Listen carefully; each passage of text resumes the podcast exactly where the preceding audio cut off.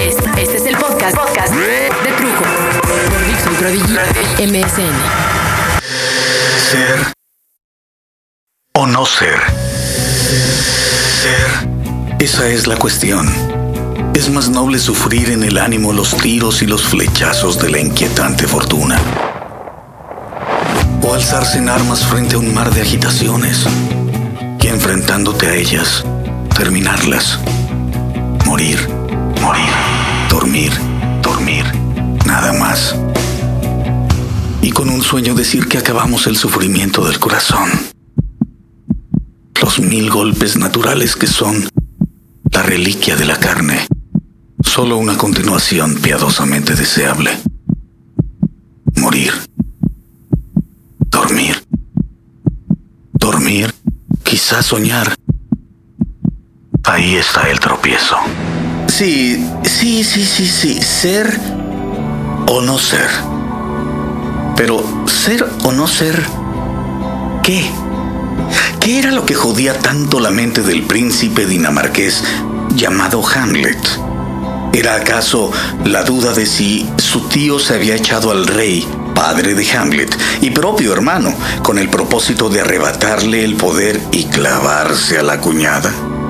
¿E- ¿Es acaso esa la razón real por la que Hamlet ha vendido más copias de libros que Ninel Conde, Maribel Guardia y la antigua Gloria Trevi calentarios juntas?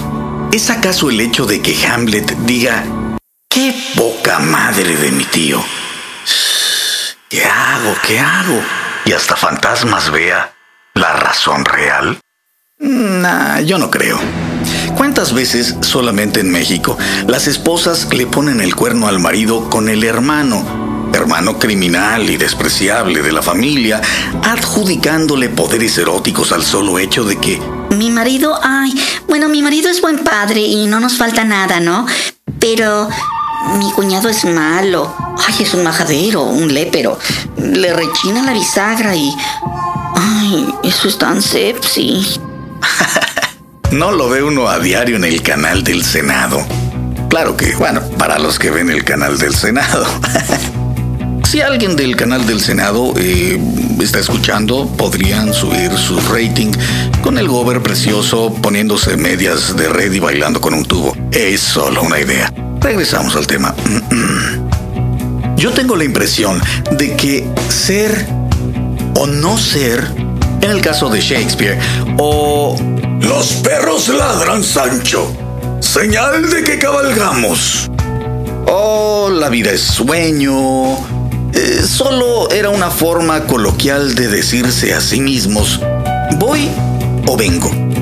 ¿Le entro o no le entro? ¿Voto por el peje o voto por Calderón? Eh, ustedes saben, un... ¿Qué pex, Andrex? Pero no va a faltar el docto, ávido lector y semiresidente de la biblioteca de su colonia que alce la voz en este momento y grite a los cuatro vientos. ¿Qué pex, Andrex? ¡Insolente! ¡Inculto, ignorante, barbaján! ¿Cómo se atreve? Tranquilo, Firulais. No ladre. ¿Quién no ve que es seña inequívoca de que estoy cabalgando? De cuando acá el tener una colección impresionante de Juan Ruiz de Alarcón implica que sepas si el susodicho tenía la fea manía de rascarse la coliflor y luego disfrutar del buque, que no sería extraño por las deficientes prácticas sanitarias de la época, o que no. ¿Y a qué voy con esto? Claro, ustedes se preguntarán. Lo que pasa es que tenemos la costumbre, la tendencia pavloviana, a endiosar figuras aprendidas en lugar de darles un valor más real, más humano. Eh, tratarlos como personas, a, los artistas, a los filósofos, los políticos, científicos, etc. Y, y darnos así a nosotros mismos la oportunidad desde la cuna de decir, bueno, si Einstein pudo, ¿por qué yo no voy a poder? Hinche güey. Dejaba los calzones con rajita de canela, igual que yo. Y entonces, así, aproximándonos a estos íconos en una forma más casual, más cotidiana, podríamos comprender, en una forma como de lógica matemática, que Miguel Ángel era artista. Miguel Ángel era puto. Miguel Ángel hizo el David. Así pues, si yo tengo facilidad artística y mi cuate David está muy bueno y está blanco como la leche y tiene el pito chiquitito, chiquitito, chiquitito, pues igual y yo me vuelvo puto y me cambio el nombre a Miguel Ángel y... Ah, cabrón. No, no, no, no, no, no, no me salió bien. No, no, sí me había salido. No soy bueno con los números, ¿eh? Pero no soy puto. A, lo que iba es a comprender lo que un viejo chiste que escuché de niño dejaba muy, muy claro. El papá le dice a Pepito, Pepito, ¿cómo estuvo tu lección de música? A lo que Pepito responde, pues más o menos, jefe, ¿no? Lo de las escalas como que me falla, no sé. El padre, deberías practicar más, ¿no te da vergüenza? A tu edad Mozart ya había escrito dos sinfonías y una ópera. A lo que Pepito responde, ¿vergüenza? Nah, a mí. A tu edad Kennedy ya era presidente, jefe. Se cierra la escena y el padre salta súbitamente hacia atrás, como en Condorito. Puta, conté el chiste como para Discovery Channel. Pero lo que el chiste nos deja ver es que nuestra educación por muchos, muchos años ha utilizado la comparación para estimular a la gente a desarrollarse, a crecer, a superarse, superando a los demás, o al menos alcanzándolos en una tabla de valores respecto a familiares, amigos, cercanos. Por ejemplo, mira, tu hermana ya acabó la tarea y tú sigues ahí tonteando. ¿Qué no te da pena? ¡Ay! Te ganó una niña. hermano Raúl, qué buenas calificaciones, mención de honor. Y tú tan burro, ay, tan tonto, señor, ¿qué he hecho? Ay, saliste al abregón de tu padre. Esto se repite con calificaciones escolares, los deportes. Años después comparan hasta nuestras esposas. ¡Ay, qué facha la de tu mujer! ¡Ay, sí parece la chimoltrufia! ¡Ay, yo quería una mujer decente para ti, hijo! ¿Por qué te casaste con...? ¡Ay, ay, hijo! ¿Por qué no te casaste con Patita? Tan linda, tan culta, tan rica. Aquí entre nos no estaba tan rica. Y con los hijos, y los empleos, y la posición social, y más, más, más, mucho más. Nos enfocamos en apreciar las obras de la gente, levantándola por encima de la plebe o sea, nosotros, ignoramos totalmente los rasgos meramente humanos, en lugar de comprender como fundamento a las personas como lo que son personas, por lo que hacen cotidianamente, no solamente sus obras, y así como en un recetario de postres, aunque no funciona tan simplemente como suena, hacer este tipo de lógica matemática. Maradona es un ídolo del fútbol. Maradona es cocainómano. Yo juego fútbol, si me meto unas líneas. Mm, no, no, espera, espera, no. Maradona es un chingón en el fútbol. Maradona le entra al perico. Así pues, Maradona no es perfecto. Y si él no es perfecto, al menos algunos tienen chance de que si tienen talento para el panball, que hay muchos jóvenes muy talentosos en eso y en muchas cosas más, con la dedicación y el cuidado correctos pueden crecer sin comparaciones. Crecer sin complejos. Crecer. Como las semillas que germinan. Crecen las que no mueren. Nuestra inteligencia nos lleva a pensar, por ejemplo, ay, ojalá que crezca como esta otra. El frijolito nunca se preocupa. Bueno, no sé, no sé, no, nunca he hablado con un frijol. Solo con el frijol de mi cuate boxer. sorry, sorry boxer. Pero si eres muy frijol, carnal. Y el frijol crece. Y el árbol crece.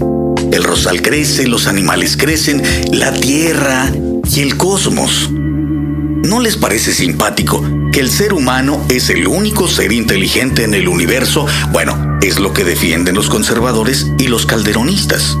Y que esa inteligencia, que retumba como eco en el infinito azul oscuro, solo nos traiga ser o no ser.